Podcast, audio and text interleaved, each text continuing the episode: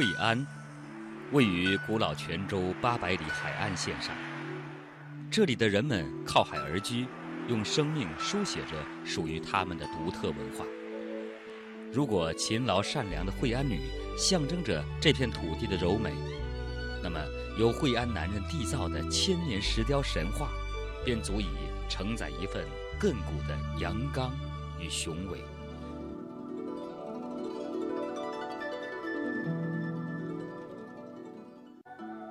二零零六年五月，惠安石雕经国务院批准，列入第一批国家级非物质文化遗产名录。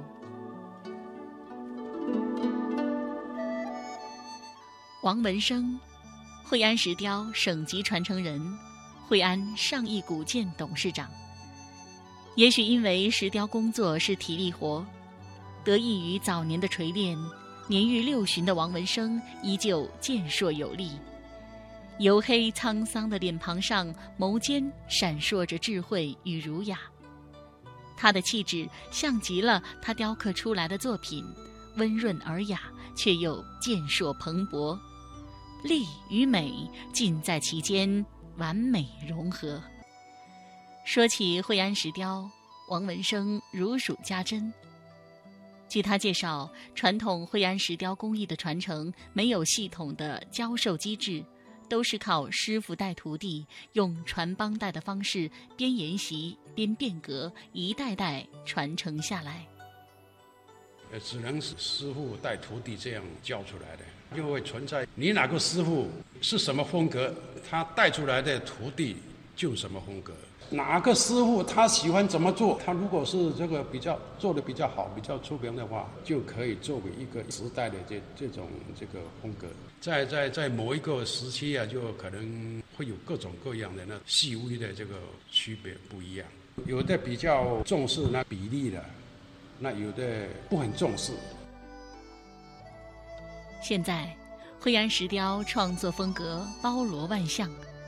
但是早期，它主要为宗教服务，其工艺主要应用于宫观寺庙的建筑设计、雕刻安装、寺内外塔、亭柱、栏等的建造雕刻，以及对神佛造型出神入化的雕刻上。王文生说：“千木，我觉得我们石雕的也是与时。”俱进的，这个老婆也喜欢看京剧，在那个时候就出现一种京剧的造型出现在石雕上。现在要找可以找到，所以这个传统也是不断在创新，也在不断的这变化当中，在发展当中。我们现在是搞古建呢，古建有唐代风格的、宋代风格的，后来有明清的，明清呢两个两个朝代就叠在一起了，就没有分开了，叫明清。所以它是还还是有一直在这个演化过来的，石雕也不例外，也一直演化。随着历史的发展，惠安石雕工艺也一往无前的发展着。然而，王文生认为，雕刻在建筑上是豪华高档的构建材料，石雕行业的发展必须依靠经济的支撑。其在闽南地区的发展壮大，与早期晋江南安一带华侨的推动是分不开的。因为一大批闽南人下南洋去打拼，赚到钱后衣锦还乡，于是便请了许多惠安石雕工匠到晋江南安等地为他们雕刻门面。一时，惠安石雕在闽南地区蔚然成风，但这时候雕刻的题材仍局限于早前的风格。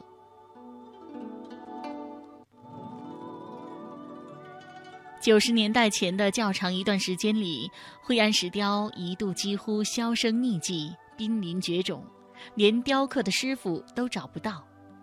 是来自海峡对岸台湾的一张订单，将这被遗忘的文化重新带回到舞台上。可以说，海峡两岸血浓于水的渊源，赋予了惠安石雕全新而旺盛的生命。王文生至今记忆深刻。我们在惠安石雕为什么会发展壮大呢？这跟台湾有很大的关系。台湾人就把这个那边寺庙的雕刻拿到我们这边来做，收罗全崇武的这个会雕刻的人。其实我们那边还技术达不到要求。后来呢，经过好几年的学习啊，呃，跟这个很多来自台湾的资料不断的调整，这慢慢的才适应台湾市场，业务越来越多啊。在最近一二十年间，惠安石雕实现了飞跃发展，工具的革新伴随着工艺的进步，一路高歌向前。王文生接到漳州一个石拱桥的工程，他信心满满的说：“如果桥的基础没有问题，用惠安石雕工艺建造的石拱桥，寿命是赵州桥的一倍。”以前的雕刻，他们的这个技术相当高。但是现在雕的这些这个雕刻啊，已经超过以前的不知道多少。工具在这个进步，工艺的这个水平啊，也在不断的进步。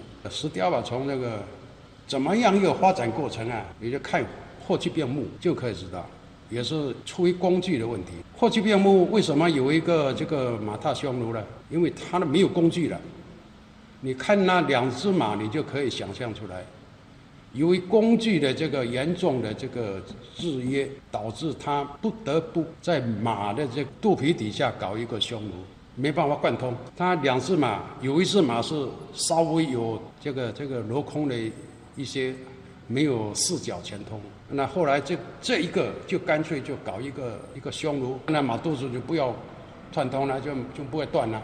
就省工了，所以艺术家评论他说是一呃非常了不起的构想，其实出于无奈，出于我们这个打石头的人来说是非常无奈。那您觉得说，现代的工艺超越以前，已经进步很多了啊？超越的不知道多少，不可想象。还有镂空，还有这个衣纹的这个现实性，以前的衣纹是没有现实性的，都是一折、两折、三折，完了。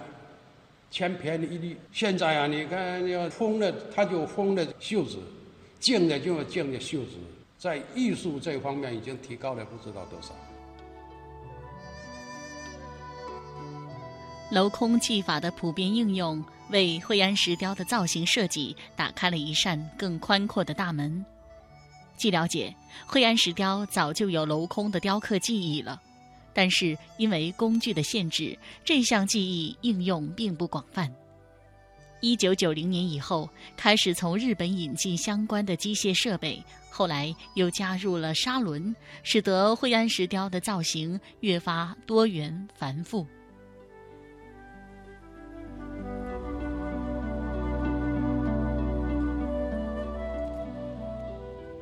工具的进步也是促进石雕产业不断发展的重要因素。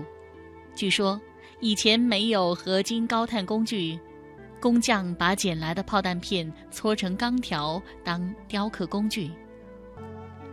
大部分工序都坚持手工雕刻，这是惠安石雕最大的传承特色之一。机器主要针对单一造型批量生产。而造型独特的单一工程，机器是无法完成的。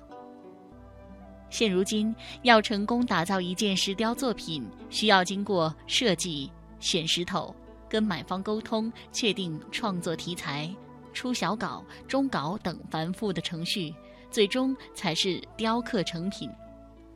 二十八年前，王文生根据工期紧、造价不够的现实因素。根据自己几十年所学的经验，独创了大型石雕放大技术。王文生说：“打石头是一项辛苦的工作，整天都要蹲着，因此蹲功练到半天不抽筋不麻，还要专心工作，这是常人难以想象的艰辛。没有经过十年以上的基本功训练，就无法在匠人之路上放飞。”此外，石雕工匠还要具备扎实的美术基础，如此才能具备良好的素质，雕刻传世之作。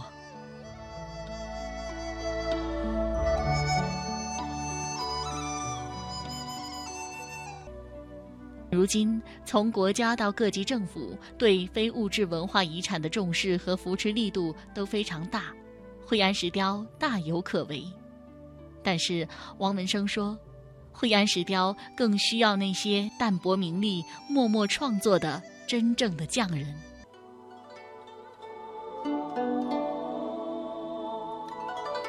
刻刀和石头陪伴了王文生大半辈子。他说：“现在自己年纪大了，雕不动石头，只能偶尔玩玩泥塑和木雕。来延续自己对惠安石雕那份融在血里的热爱。有时，他也爱到处走走看看。他有一次到意大利旅游，看到一座盖了一百多年、至今仍未完工的大教堂。虽然现场仍在施工，但游客依然络绎不绝。这让他萌生了一个想法：传承非物质文化遗产，是否我们也借鉴这样的模式？